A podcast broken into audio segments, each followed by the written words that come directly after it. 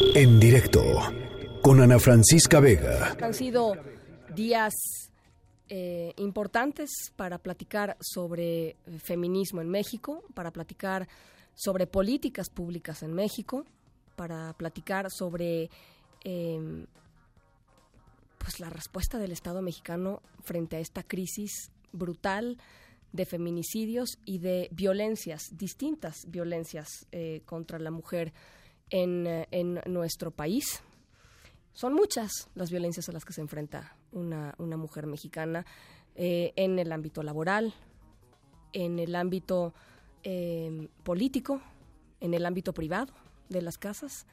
¿Y cuál es la respuesta del Estado mexicano? Y el Estado mexicano es, pues, es gobierno federal, por supuesto, pero también son gobiernos estatales, pero también son gobiernos municipales, son todos, somos todos. Bueno, pues hoy se juntó, ¿qué podríamos decir? La plana mayor de las mujeres del gabinete del presidente Andrés Manuel López Obrador para pues para hablar sobre la forma en que desde el gobierno federal se está enfrentando las distintas violencias en contra de la mujer, un poco evidentemente rumbo pensando en las manifestaciones del domingo y el paro nacional de mujeres del lunes. En la línea de en directo está, y yo le agradezco muchísimo, la secretaria de Gobernación, Olga Sánchez Cordero. Secretaria, ¿cómo está?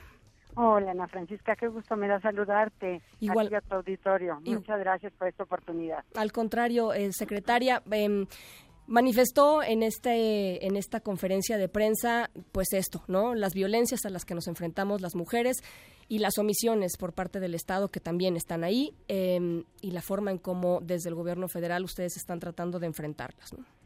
sí claro las acciones que estamos llevando a cabo las políticas las estrategias en fin a ver, em, de, pronto da la impresión, la, escuché y escuché a todas esta, esta, este mediodía, eh, con una visión pues muy progresista, ¿no? con una visión muy muy adelantada de los derechos y de las exigencias y una sensibilización importante y una empatía importante. Y de pronto escucho las conferencias mañaneras del presidente secretaria y me parece que hay una visión a veces muy encontrada con, con, este, con esta visión progresista de los derechos de la mujer.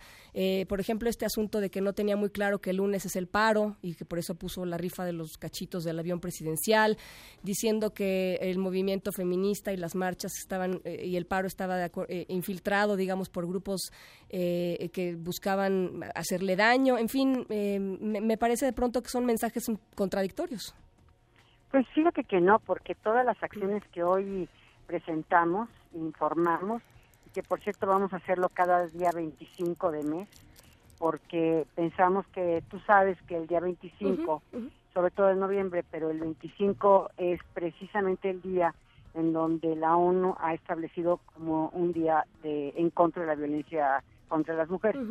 Entonces, eh, vamos a informar todo lo que hacemos, pero en esta ocasión eh, salimos por precisamente con motivo de la conmemoración de este día 8 de marzo y de la marcha que van a hacer, bueno, la cadena que van a hacer el día 7 y el llamado, y la cadena humana que van a hacer y el llamado a, a una no a no trabajar el día lunes, a un paro de mujeres el día lunes.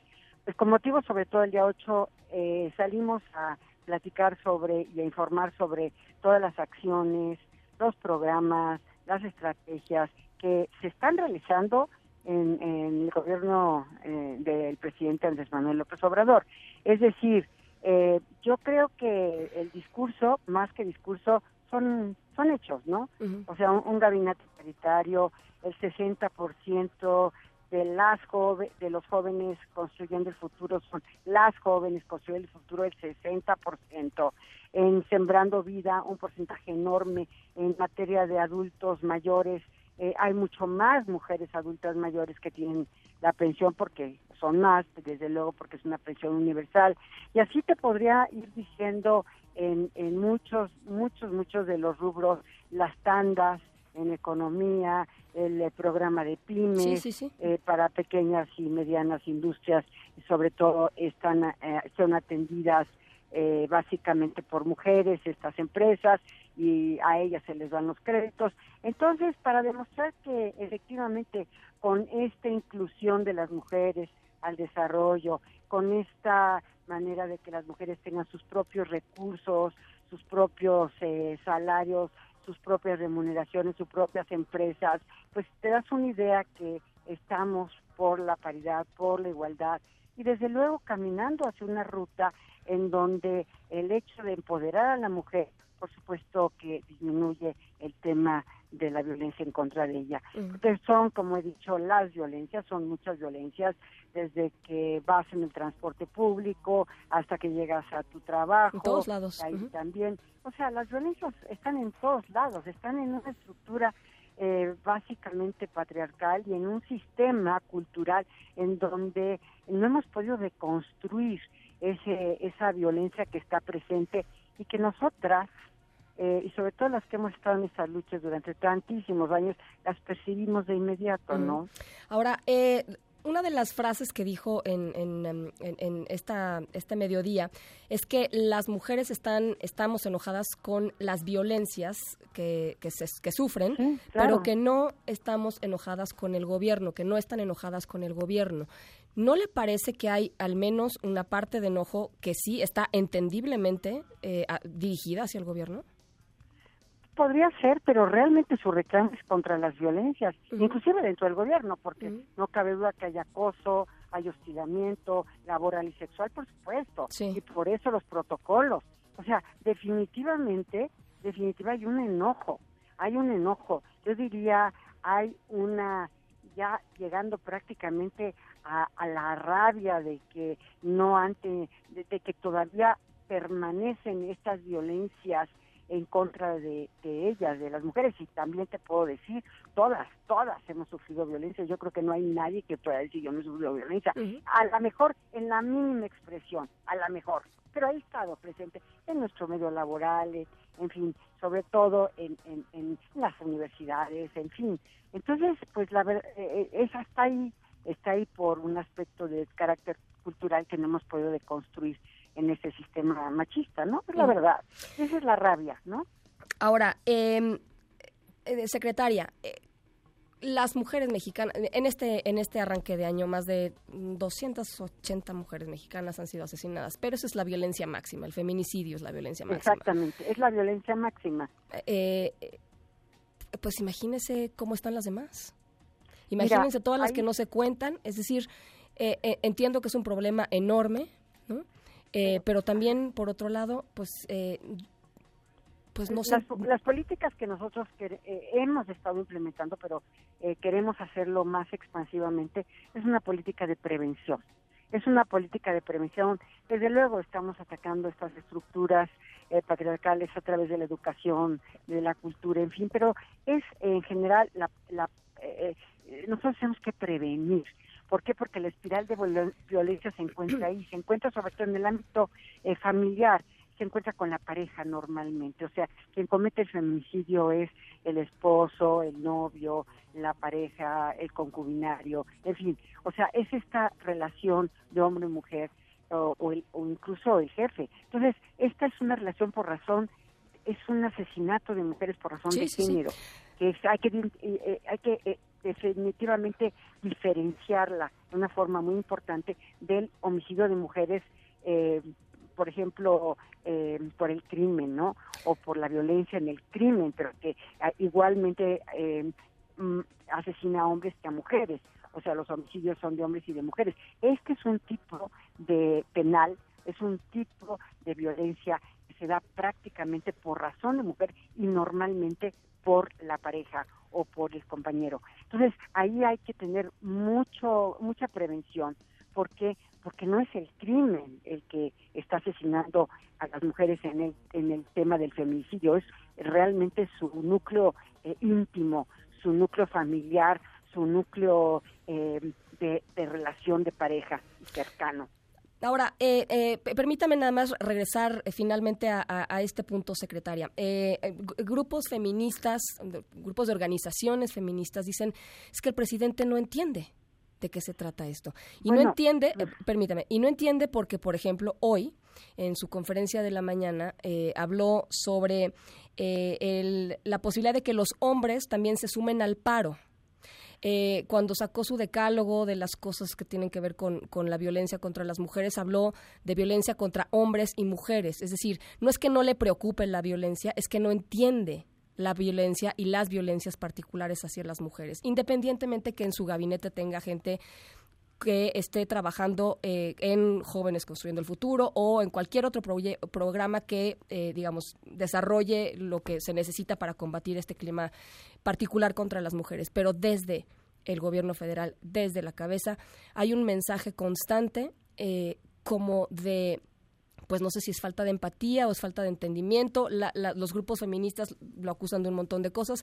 pero finalmente, como diciendo, no, no está entendiendo que hay una particularidad aquí que le merecería muchísima más atención y muchísima más empatía.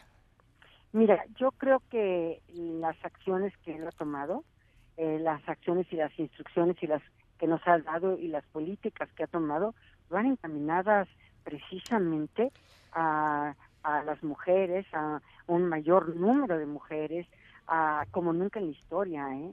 O sea, jóvenes construyendo el futuro del 60%, este, sembrando vidas, en fin, nunca en la historia hemos tenido estos, estos programas. Hoy estoy saliendo de la Secretaría de Función Pública, 1.750 plazas de alto nivel está concursándose en la Administración Pública Federal. ¿Cuándo habías visto esto solamente para mujeres? Pues ahí están las acciones ahí está la política, ahí están las instrucciones, ahí está lo que hacemos.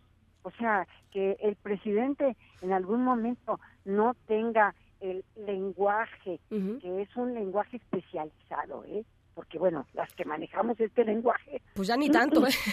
¿Eh? Ya ni tanto, yo diría que ya, pues digamos, por, la recurrencia, que, ¿no? Que nosotros las feministas lo hemos usado durante muchísimos, muchísimos años, ¿no? Entonces, este, y bueno, es un, la, verdad es un lenguaje eh, diferenciado. No, pero que sus acciones son absolutamente en favor de las mujeres, lo son. No, yo le pregunté, estuve en la corte eh, casi durante, no casi, durante cuatro sexenios de presidentes. Y a cada uno de estos presidentes le pregunté, ¿y para cuándo un gabinete paritario? Y cada uno de estos presidentes me dijo, ya vendrán otros tiempos. De verdad, ¿eh? De verdad. Y tenían una, dos mujeres, ¿no? Pero digo, a ver, las acciones que está haciendo el presidente, como está conformando su gabinete, como está eh, instruyéndonos a nosotros para implementar este tipo de acciones y de políticas, pues ahí está con sus actos, con sus hechos, con su política, lo está diciendo todo. Bueno. Oiga, eh, finalmente ya, aprovechando que la tengo en la línea, eh, eh, ¿qué opina de lo que se aprobó en comisiones ayer en el Senado sobre la marihuana, la regulación de la marihuana? Pues, pues mira, se apoyó, se aprobó en lo general, en comisión. Yo sí, pues de la iniciativa que yo presenté como senadora de la República a esta iniciativa, sí ha cambiado muchísimo. Yo estaría por ciertas reservas, sobre todo porque la iniciativa que yo presenté es una iniciativa con un gran espíritu de justicia social. Es decir, eh, teniendo en mente que los campesinos que tradicionalmente eh, han sido criminalizados precisamente por sembrar y producir eh, marihuana y que hoy tenemos la oportunidad de regular la producción, la distribución, el consumo, etcétera, bueno, estos han sido criminalizados, entonces era una era un enfoque muy de justicia social e incluso en, teníamos un capítulo de derechos humanos, teníamos un capítulo en donde hablábamos del pluriculturalismo, le hablábamos de eh, perspectiva de género, esas mujeres que están en la cárcel privadas de su libertad porque habrían transportado eh, droga en alguna mochila o algo así, que muchas de ellas son indígenas, muchas de ellas ni siquiera tuvieron un proceso en donde se les garantizó un intérprete y de estas hemos tenido varios casos, inclusive ahorita en la en la Secretaría de Gobernación tenemos en una mesa de justicia varios casos de estos. Y bueno, y desde luego los este, los adictos, ¿no? Que por tener un poco más de, de la dosis eh, autorizada también están privados de su libertad.